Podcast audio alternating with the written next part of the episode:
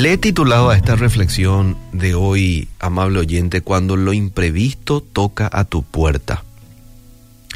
Y quiero dar algunos consejos de la palabra de Dios para vos que estás pasando por algo imprevisto o quizás vas a pasar, todos en algún momento vamos a tener que pasar por, por tormentas, porque eso forma parte del proceso.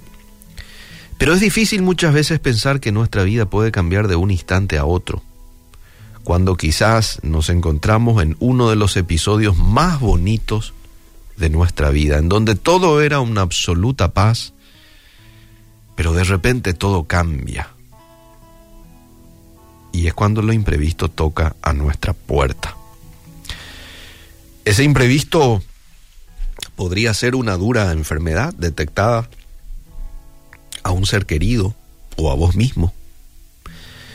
Ese imprevisto podría ser la pérdida del empleo cuando más lo necesitabas, el fallecimiento de alguien a quien amabas y al cual esperabas disfrutar mucho más tiempo, o cualquier otro suceso que intente robarte la paz que hasta entonces estabas disfrutando.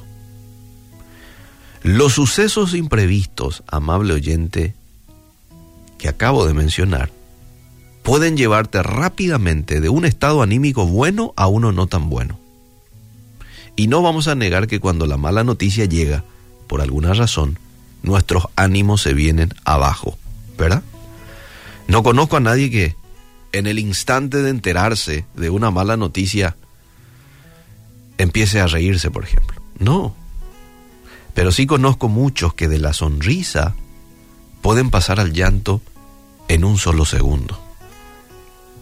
Hay sucesos, amable oyente, en los que puede surgir la típica pregunta producida por falta de respuestas buenas. ¿Dónde está Dios en medio de esto? Cuando lo imprevisto toca nuestra puerta, lo primero que pensamos es, ¿qué le pasó a Dios que dejó que esto viniera a mi vida? Y no es que Dios no quiera ayudarnos, oyente no es que Dios haya desaparecido, ni tampoco no es que Dios no esté interesado en lo que te está sucediendo, sino simple y sencillamente hay sucesos que tenemos que vivir, forma parte del proceso de vida. Hay sucesos que tenemos que enfrentar, que tenemos que experimentar. Hoy quizás vos estás pasando por uno de estos sucesos. Yo quizás eh, hoy estoy bien, con muchas bendiciones, pero en algún momento también voy a tener que pasar por el duro proceso que resulta ser una pérdida, por ejemplo, una pérdida de un ser querido. Eso nos va a tocar a todos. Y todos en algún momento vamos a tener que pasar también de esta tierra al más allá. Hay sucesos que tenemos que vivir. Y es que si no probamos esos momentos no podemos valorar los buenos tiempos. Y no necesariamente para valorar los buenos tiempos tienen que ocurrir esos sucesos a veces desagradables, sino que en la cláusula de vida está escrito que cualquiera de nosotros podría sufrir, independientemente de que creamos o no en Dios sucesos difíciles en el caminar de la vida, todo es parte de la vida que al ser humano le toca vivir. ¿Recordá cuando Jesús le dijo a sus discípulos, en el mundo tendréis aflicción? Y le dice a sus discípulos, no le está diciendo a gente que no cree en Jesús, no, le está diciendo a gente que caminaba con él. Pero sin embargo, les habla de una realidad. En el mundo van a tener aflicción. Pero confiad en mí, yo he vencido al mundo, claro. A veces parecemos interesados espirituales. ¿eh? Decimos creer en Dios y por lo tanto exigimos que nada malo nos pase solo por el hecho de creer en Él. Y cuando lo malo nos pasa, nos excusamos al alejarnos de Dios en que Él no hizo nada cuando lo necesitábamos. Pareciera que nuestra fe muchas veces está ligada a lo bueno o a lo malo que nos puede pasar. Mientras lo bueno nos ocurra, bueno, seguiremos creyendo en Dios y Él es nuestro Dios y te amamos Dios porque tú nos cuidas.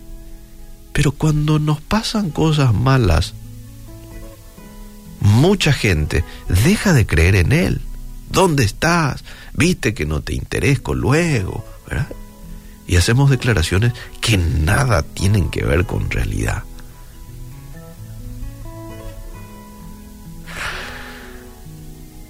Eh, la verdadera fe cree aun cuando no ve lo que quisiera ver. Y no te olvides, esos momentos son partes de la vida. Son a todos nos va a tocar vivir.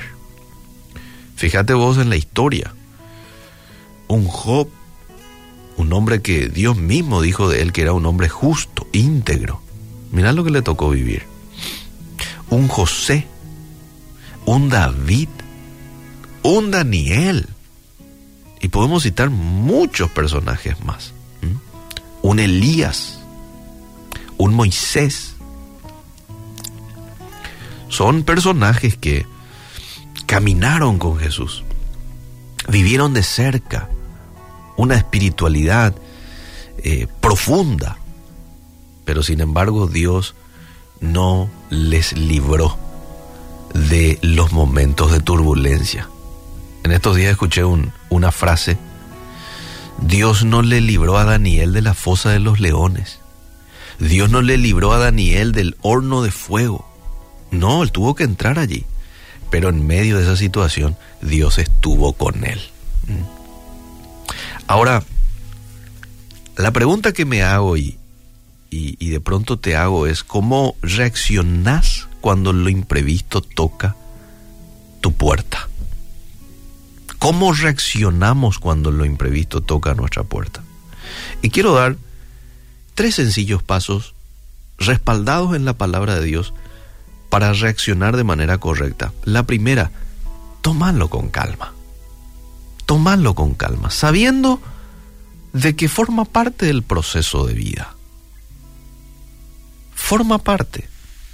Hay un texto muy lindo que está en Primera de Pedro 5, 7, que lo quiero respaldar un poco con esta, eh, con este, eh, con este consejo que te estoy dando, de que tomes con calma. Dice, así que pongan sus preocupaciones en las manos de Dios, pues Él tiene cuidado de ustedes. Aleluya. Entonces, lo voy a tomar con calma. Y voy a decirle a Dios esto que me está preocupando. Puede ser alguna relación con tu hijo, algo familiar, puede ser algo laboral. Lo segundo, confía en el Señor. Mira lo que dice el Salmo 55, 22. Entrégale tus cargas al Señor y Él cuidará de ti. No permitirá que los justos tropiecen y caigan. Estoy leyendo en la versión Nueva Traducción Viviente. Entregales tus cargas al Señor y Él cuidará de ti. No permitirá que los justos tropiecen y caigan. Confía en el Señor. Él tiene todo bajo su control. A vos hace rato ya te salió de control, pero a Dios no. A Dios no. Y lo tercero, espera con paciencia. Salmo 27, 14. Aguarda a Jehová, esfuérzate y aliéntese tu corazón. Sí, espera a Jehová. Entonces, lo primero, tómalo con calma, no te vayas a desesperar y empezar a decir cosas que no tenés que decir y hacer cosas que no tenés que hacer y tomar decisiones a las apuradas. Tómalo con calma. Confía en el Señor y espera con paciencia. No vayas a permitir que lo imprevisto destruya tu fe. Al contrario, que lo imprevisto sea el medio por el cual tu fe crezca y se fortaleza, se fortalezca. Tampoco vayas a buscar a quién echar la culpa de lo malo que te sucede. Al contrario, busca en medio de lo malo a Dios y vas a encontrar el consuelo que necesitas. Dios siempre está pendiente de nosotros y por eso te agradecemos en esta mañana, Dios. Yo te pido que tú puedas traer consuelo a la vida de las personas que hoy están pasando por un momento de turbulencia. Quizás lo imprevisto tocó a la puerta de alguien, que tú puedas estar con ellos en esta mañana, Señor. Amén. Del camino, yo sé bien lo que me espera al final. Se ha gastado ya mi fuerza, pero sigo.